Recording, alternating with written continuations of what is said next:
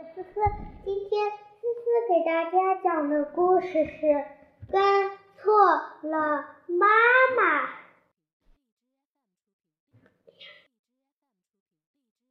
鲫鱼妈妈有许多娃娃，每天鲫鱼妈妈总要带着它们一起游泳。找食，随着日子一天天过去，小鸡。鲫鱼们渐渐长大了。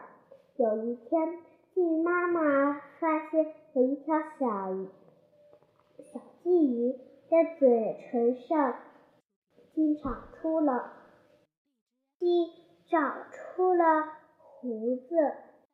我的孩子，爸爸妈妈都没有胡子，你怎么会长胡子呢？是不是生病了？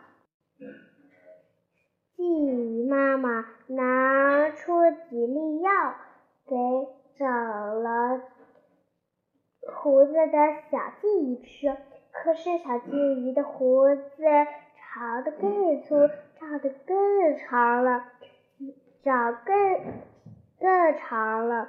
鲫鱼妈妈忙拿来剪刀，擦擦擦擦，把胡子全剪掉了。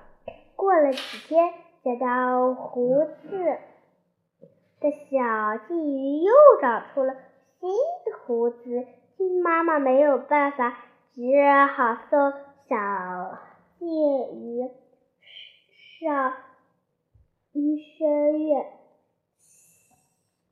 鲫鱼上医生院，想让医生彻底检查。彻底检查一下。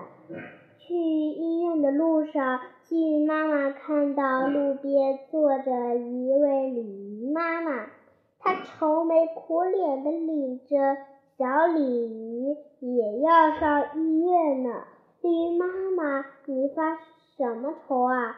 鲫鱼妈妈问。哎，我也不知道怎么还回事。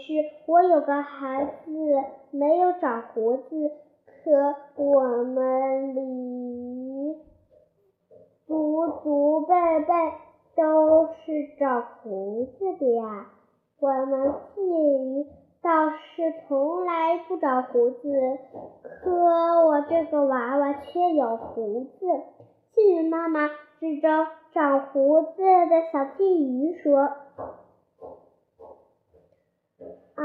两位妈妈望着对方的孩子大叫起来。忽然，她明白了，同时叫了起来：“一定是我们的娃娃跟错了妈妈，肯定是鲫鲤鱼妈妈向鲫鱼妈妈。”领回了长胡子的娃娃，鲫鱼妈妈也向鲤鱼妈妈认回了不长胡子的孩子的娃，认回了不长胡子的娃娃，他们都高兴的笑了起来。